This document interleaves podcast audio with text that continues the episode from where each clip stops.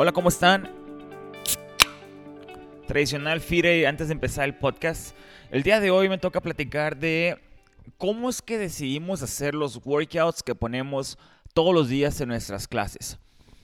Ese término en el mundo de CrossFit le dicen programación, pero si escuchamos la palabra programación, nosotros la relacionamos casi siempre con algo de computadoras. Entonces vamos a ponerlo en términos más fácil y de lo que se trata es por qué decidimos hacer los workouts que hacemos. En el tema de la programación, creo que llega a ser como algo bien tabú, algo bien secreto y bien celoso dentro de los demás gimnasios. Y yo en lo personal creo que es algo sencillo, creo que es algo natural, creo que es algo que se puede aprender y se puede desarrollar y que no es ciencia nuclear. Me ha tocado decir, no, es que yo estudié años y por eso es que yo sé cómo poner los push-ups y los pull-ups y cómo coordinar la secuencia de los thrusters con los burpees.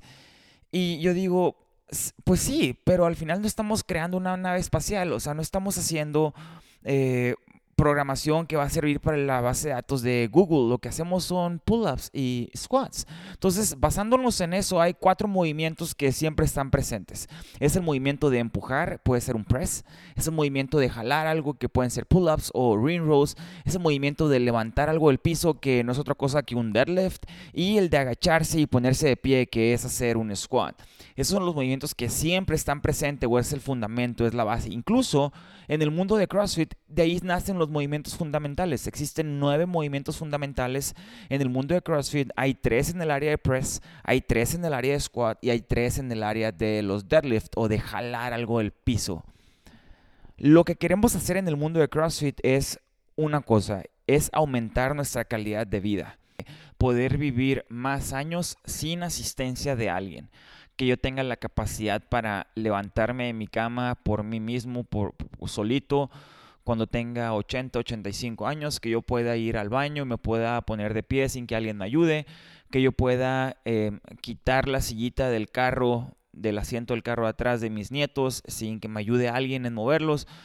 E, eso es aumentar la calidad de vida, es poder caminar y correr y poder correr 5 kilómetros cuando tengas 70 años. De eso se trata, ser funcionales durante más tiempo. Para ser funcionales lo vamos a hacer o lo vamos a lograr generando diferentes tipos de estímulos. Si nosotros siempre producimos el mismo estímulo en nuestro cuerpo, no va a pasar esa adaptación natural que se necesita para subir de nivel. Y se los voy a poner como ejemplo. No sé si ustedes en su momento han intentado eh, correr o antes de llegar a nuestro gimnasio iban a correr y le daban vueltas a la Pearson o a la unidad. Y no sé si ustedes en algún momento dejaron de bajar de peso por ir a correr, donde antes decían, fíjate que corriendo me tumbé 30 libras, pero ya no he podido seguir bajando de peso. La respuesta a esa necesidad es por el estímulo que nuestro cuerpo requiere para tener un cambio. Y ese cambio se produce en dos cosas se produce en una respuesta hormonal y una respuesta neuronal. Pero no me voy a meter en cosas tan, tan, científicas o tan técnicas del de la parte de los workouts o la programación. Lo único que quiero decirles es que si nosotros manejamos diferentes tipos de estímulos durante nuestra semana, durante nuestro mes, durante nuestro ciclo del, del año, entonces vamos a tener esa adaptación que queremos y vamos a poder lograr nuestro GPP, que, que nuestro GPP aumente, que no es otra cosa que General Physical Preparedness. De hecho, la, la definición de CrossFit para fitness es la siguiente. Se las voy a decir en inglés porque no sé cuál sea la traducción literal en español y creo que no existe una traducción literal. Entonces, es la siguiente. Is to increase work capacity across broad time and modal domains. Lo que significa es que nuestra capacidad de trabajo, que es lo mismo a energía que produce nuestro cuerpo, la podamos mantener durante mucho tiempo y podamos hacer diferentes movimientos o ejercicios durante ese tiempo. Es por eso que nosotros trabajamos principalmente con tres tipos de duraciones en nuestros workouts. Hay unos que yo los considero corto, que duran menos de 7 minutos. En el rango donde mayormente estamos es en el medio, que son entre 7 y 12 minutos. Y por último, los workouts largos, que son más de 15 minutos. En, nuestro, en nuestra estructura de la semana tratamos de tener por lo menos un día que sea largo y un día que sea corto y el resto de la semana estar entre ese rango medio que son de los 12, de los 7 a los 12 minutos.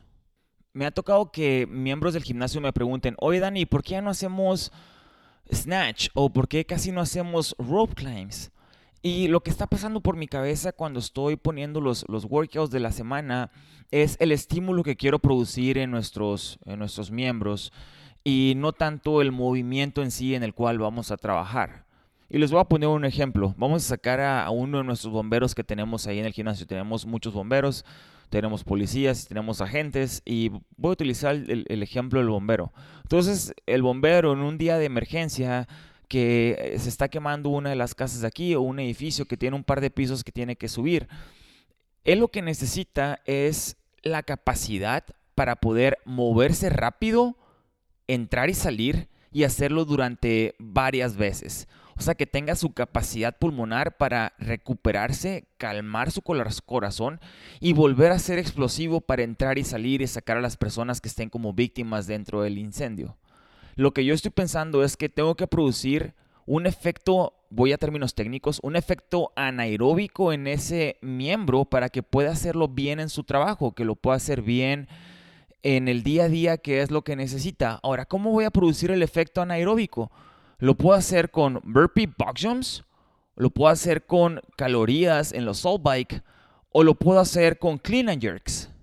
El movimiento es secundario. Lo que me interesa a mí es el estímulo que voy a producir en esta persona. Y escogí al bombero, pero se los puedo trasladar a alguien que juega fútbol americano, a un niño que tengamos de la high school, 17 años, que juega fútbol americano. Y lo que necesita es ser explosivo en esos 12 segundos o 7 segundos que dura la jugada descansar 40 segundos y volver a ejecutar y estar listo para ese ritmo cardíaco que se le puede estabilizar en ese tiempo. Yo lo que estoy pensando es un estímulo para ellos, independientemente del movimiento que elija para ese estímulo.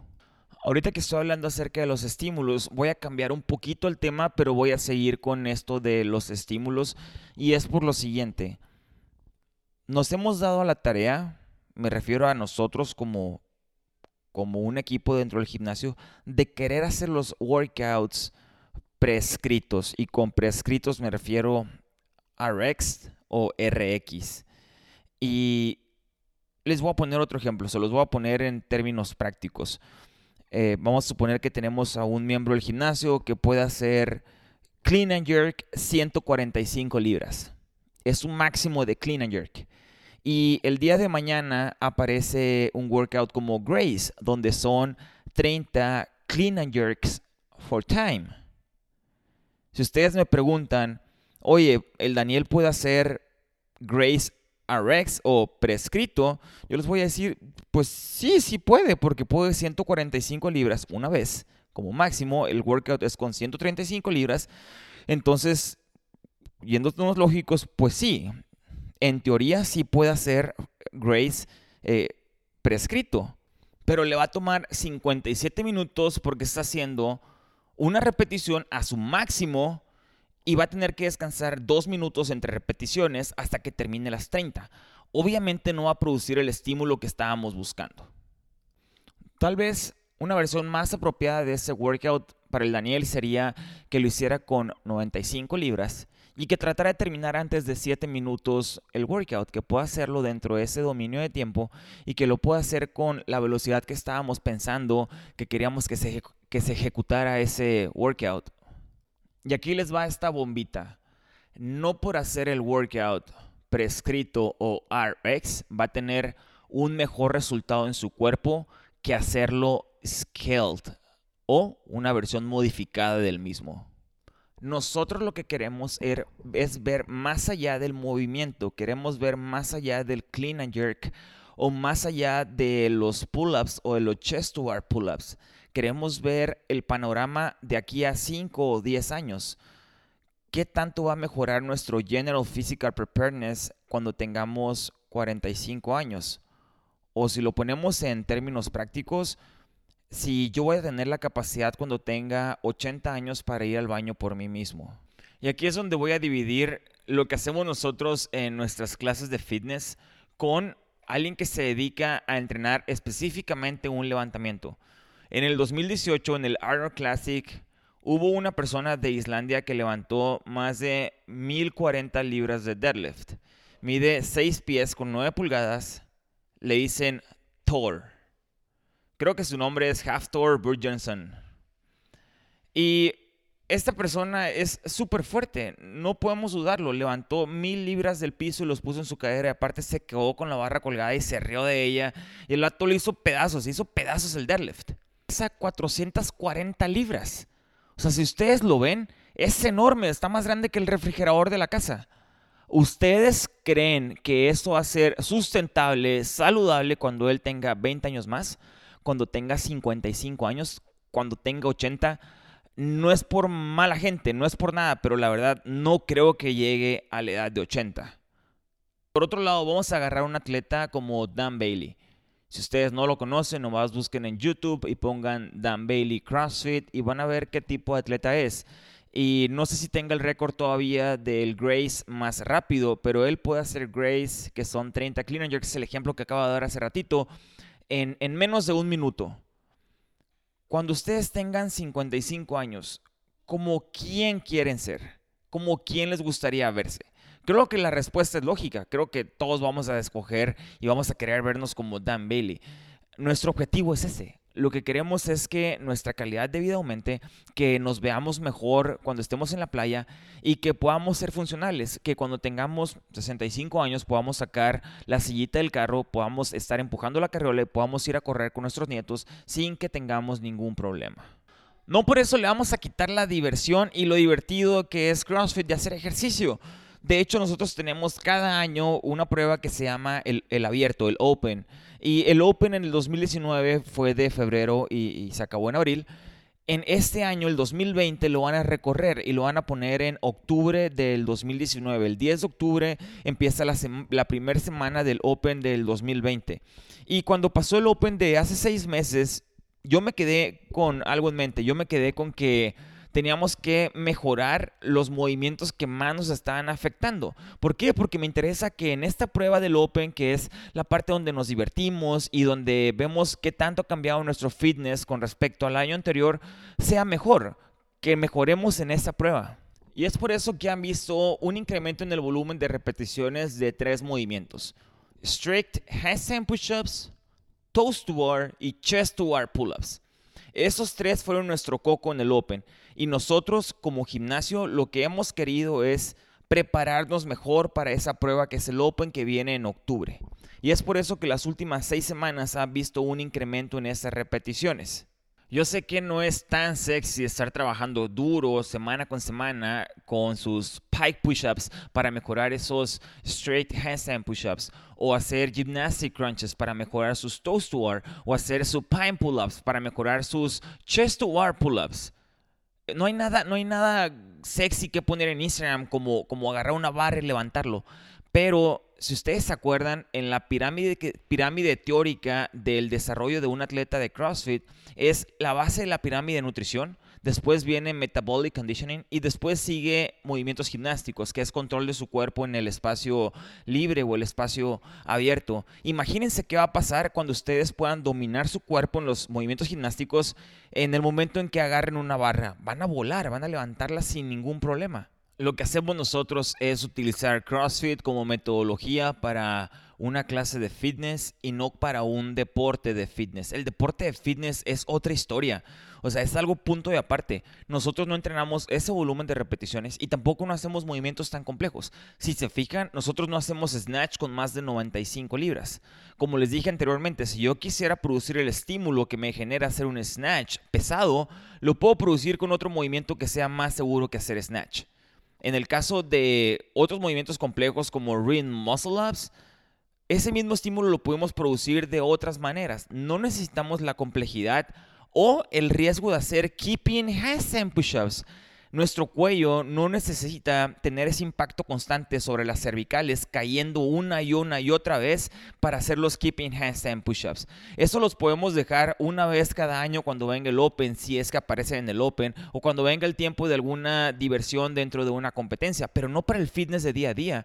Por eso el deporte de CrossFit es muy difícil, es muy diferente a nuestras clases de fitness. Hay que marcar esa línea y hay que tener bien claro que lo que hacemos nosotros es CrossFit como metodología de fitness y no como el deporte de fitness. Eso déjenselo para los profesionales. Nosotros no queremos tener esos achaques que pueden pasar por el deterioro natural de un deportista que hace esa disciplina. Este es el primer capítulo que grabo donde explico cómo es que hacemos o diseñamos nuestros workouts. En un inicio, cuando tenía la idea de este episodio, quería hacerlo un poquito más técnico y me quería ir a un nivel donde les explicara cómo son los macrociclos y los mesociclos y explicarles los diferentes tipos de estímulos y la adaptación y la supercompensación que produce nuestro cuerpo. Pero no lo necesitamos. Lo que necesitamos es digerirlo de una manera más simple. Acordarnos que son cuatro movimientos básicos que utilizamos. Es empujar algo que es un press, es levantar algo del piso hasta nuestra cadera que es, que es un deadlift, son las variaciones de agacharnos que son los squats y cómo poder controlar nuestro cuerpo en el espacio abierto que son movimientos gimnásticos. A todo esto hay que hacerlo de una forma variada para que nuestro General Physical Preparedness esté presente y se incremente día con día, donde buscamos como objetivo al final aumentar nuestra calidad de vida. Este podcast fue un poquito más serio que los anteriores. Yo creo que en primero porque no está la Tite aquí para que me haga reír, pero también porque es un tema que se presta a ser serios. Es lo que nos trae todos los días, que son los workouts, y conocer el trasfondo de por qué se toman las decisiones a veces es importante. No se les olvide que ya está lista la preventa de la camiseta para el tradicional juego de béisbol. El juego va a ser el domingo 20 de octubre y lo pueden pedir con en México con Carlos o con Pavel y en Nogales, Arizona lo pueden hacer con Cristina en la recepción. Yo me despido y muchas gracias por habernos escuchado.